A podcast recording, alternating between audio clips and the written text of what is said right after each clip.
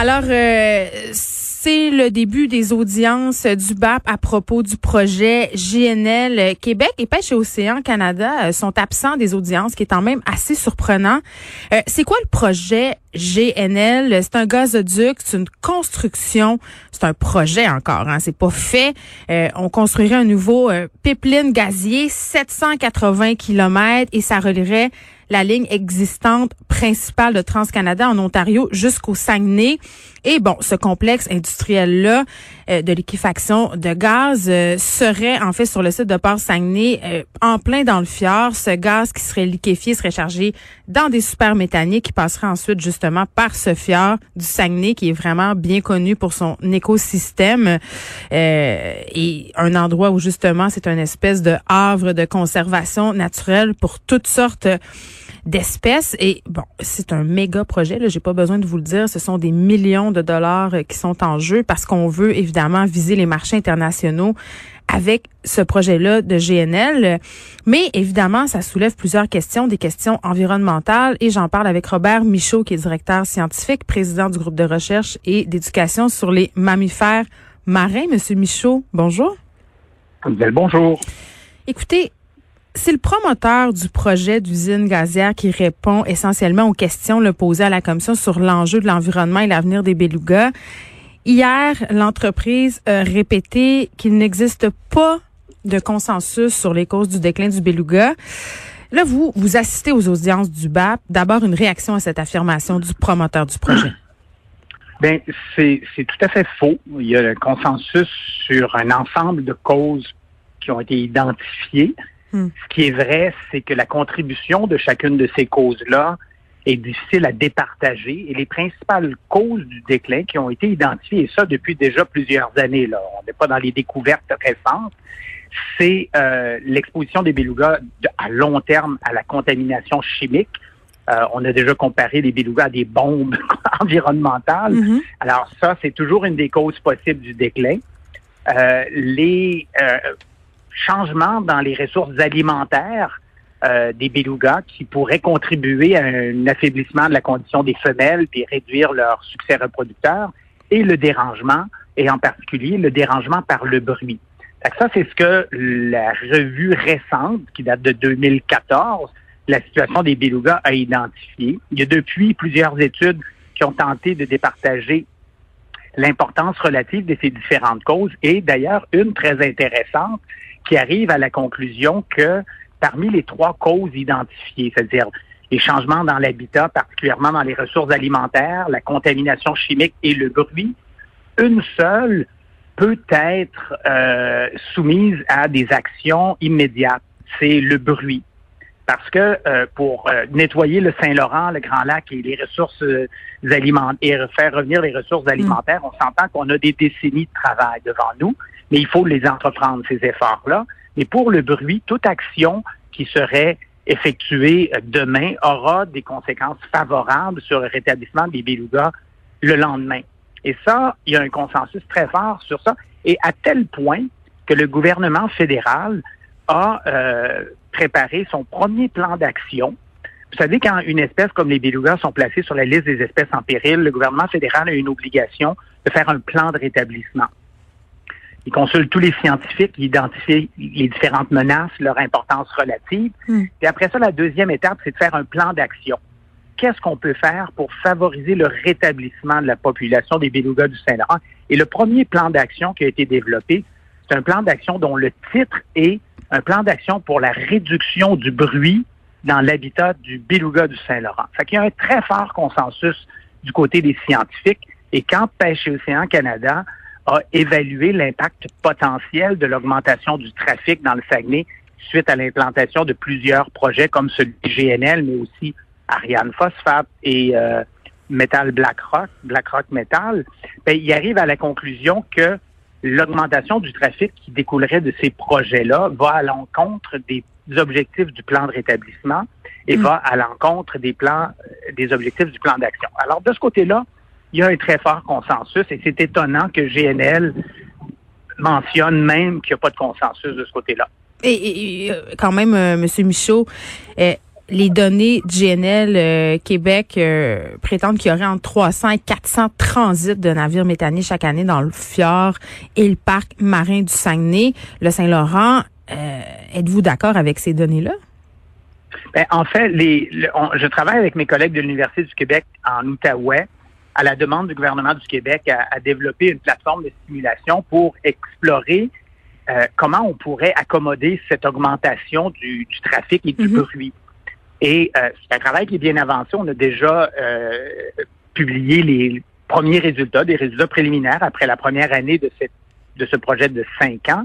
Et pour faire ces simulations-là, ben, on a eu accès aux données euh, de GNL, de Ariane Phosphate, du port de Saguenay, par exemple, qui ont contribué chacun les scénarios les plus réalistes sur l'augmentation du trafic. Et, Et les simulations qu'on a fait parle d'une augmentation d'un facteur 3. Si tous ces projets-là allaient de l'avant dans un avenir assez rapproché, on pourrait voir une augmentation du trafic dans le Saguenay euh, d'un facteur 3. Alors, on parle d'une augmentation du nombre de passages de à peu près 800. Mais ça, c'est pas seulement pour GNL, c'est pour l'ensemble des projets qui sont à l'étude présentement. Et les conséquences sur les mammifères marins, si GNL allait de l'avant, ce seraient lesquelles? Ben, en fait, on, elles sont pas connues précisément. Hmm. Euh, on y travaille. Il y a des chercheurs partout sur la planète qui travaillent à évaluer l'effet du bruit. Il y a des données qui nous ont convaincus que c'était un facteur limitant. On sait que ça fait, entre autres, puis je vais y aller en gradation, une sorte de masquage. C'est-à-dire que quand il y a du bruit dans l'environnement des belugas et l'augmentation du trafic augmentera ces périodes de bruit-là, pendant ces périodes de bruit-là, la communication est rendue moins efficace. Les, animaux doivent parler plus fort, ça leur coûte plus cher en énergie. Hmm. Le contact entre la mère et son jeune est réduit d'un facteur presque de 50% Les épisodes d'alimentation peuvent être interrompus parce qu'ils utilisent les sons pour s'alimenter. L'exposition au bruit augmente le stress.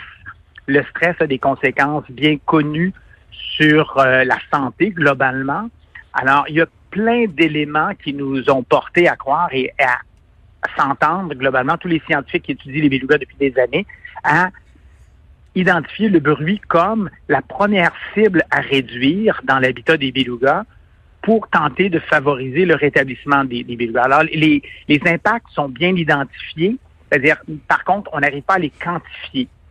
Et il y a énormément de travaux encore cet été, des chercheurs de pêche océan déposer des émetteurs sur le dos des belugas pour suivre leur déplacement fin et vérifier comment, si et comment leur comportement est modifié à l'approche des navires, par exemple. Alors, il y a une, une, un véritable ruée vers ces connaissances scientifiques parce que la, préoccupation pour les belugas du Saint-Laurent, mais pas seulement pour les belugas du Saint-Laurent, pour plein d'autres espèces en danger à travers le, monde, entre autres les épaulards sur la côte ouest. Alors, on travaille avec tous ces collègues-là pour faire avancer ces connaissances-là rapidement en vue d'éclairer les choix difficiles qu'on aura à faire si on veut assurer une cohabitation à long terme avec ces animaux-là. Et dans le Saguenay, bien, la question est un peu pressante parce qu'il y a déjà des évaluations en cours qui sont peut-être pas éclairées par les meilleurs outils Hmm. Avec nos collègues de, de l'Université du Québec en Ottawa, on a fait une recommandation au gouvernement du Québec récemment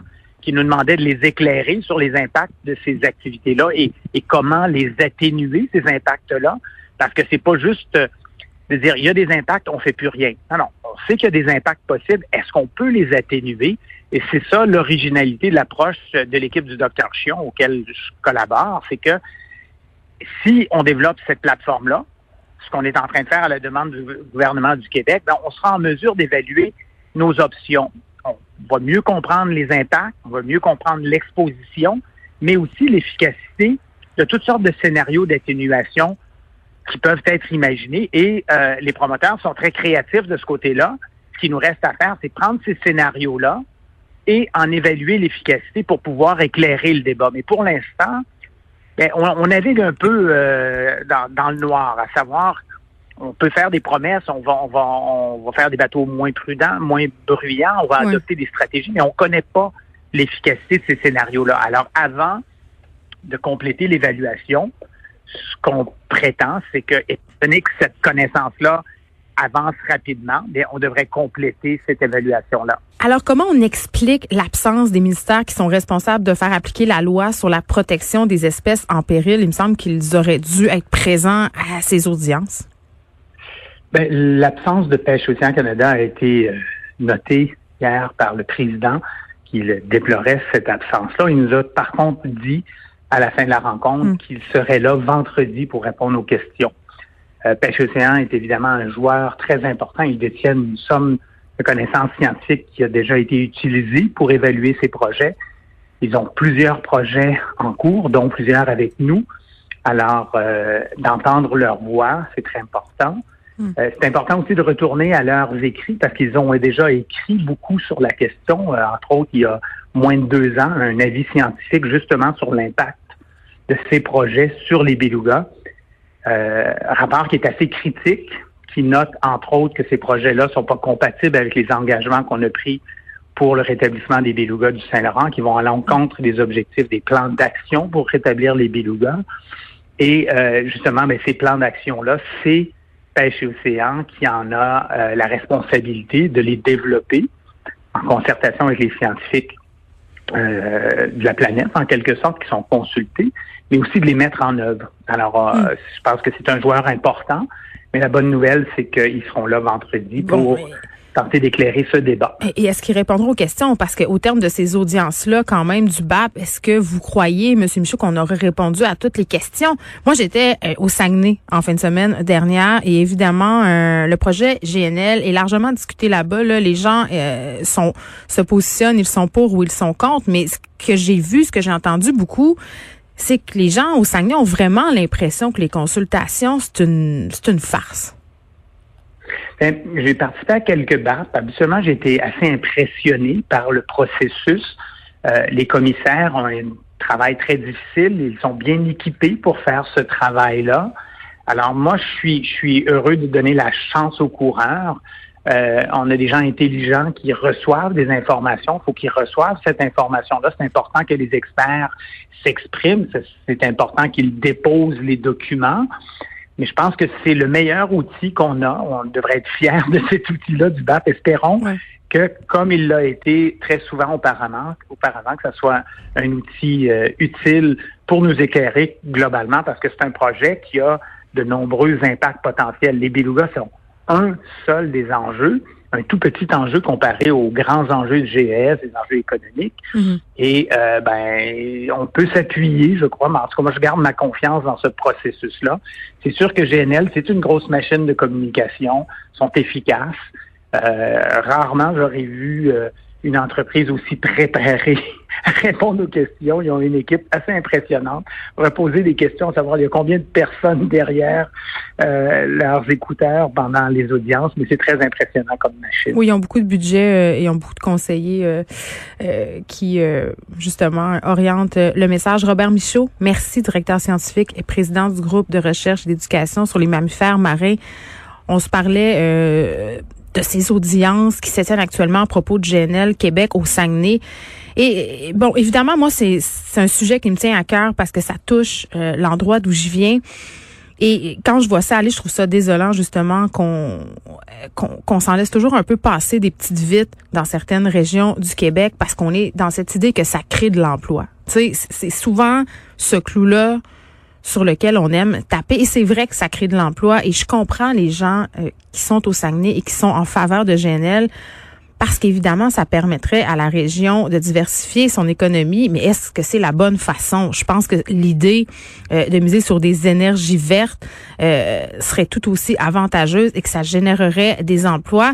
Et je, je me serais attendu aussi à plus d'impartialité de la part euh, du ministre Fitzgibbon, qui a fait des sorties quand même sur GNL. Euh, et d'ailleurs, on remet en question euh, sa neutralité. Il a quand même soulevé la question du financement public et invité les gens qui sont pour GNL à se faire entendre davantage au cours des prochains mois je me serais attendu euh, à un autre type de discours, justement, de la part de M. Fitzgibbon. Je pense que c'est le temps de répondre aux questions des citoyens. Je pense que c'est le temps aussi euh, de prendre en considération leurs inquiétudes. Et c'est pas vrai, c'est pas vrai qu'il y aura pas de répercussions.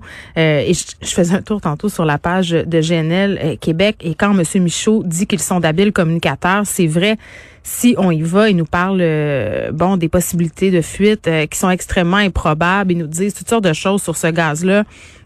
Et là, je veux pas faire de mauvais jeu de mots, mais je vous invite peut-être à faire vos recherches ailleurs que sur le site de GNL. On peut se rendre sur le site d'Équiterre où on a beaucoup, beaucoup d'informations.